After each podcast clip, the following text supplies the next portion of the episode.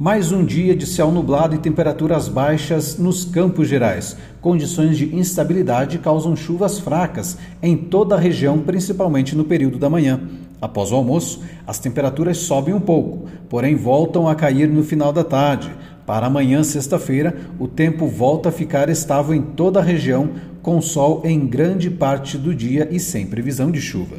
Em Ponta Grossa, houve registro de chuvas fracas na região central logo ao amanhecer. Ainda no período da manhã, pancadas isoladas podem ocorrer em Ponta Grossa.